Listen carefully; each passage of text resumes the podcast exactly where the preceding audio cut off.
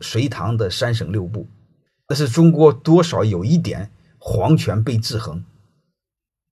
啊，你就像魏征直接说在李世民的脸上，李世民一点事没有。你比如仁宗的时候，皇帝有很多事不让他办，就找个小老婆，皇帝帮他找。皇帝说：“你这个，你这个找这么多干什么？影响身体。”然后他喜欢两个那个仁宗，你们有印象的话，他喜喜欢两个小妃子，结果宰相硬硬让他送回家了。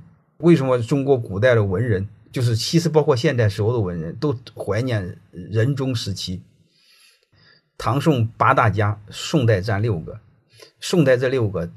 都出现在宋仁宗那个时代，他就是典型的皇权被宰相制衡，就是皇权分立，三权在分立，就是所有权、决策权和监督权类似这样在分立，那是非常好的。但是很可惜，就是，呃，就是那一段时间，因为皇权永远没被制衡，过一段过过了那个就没有了，特别是在在那个元、明、清就彻底就没有了。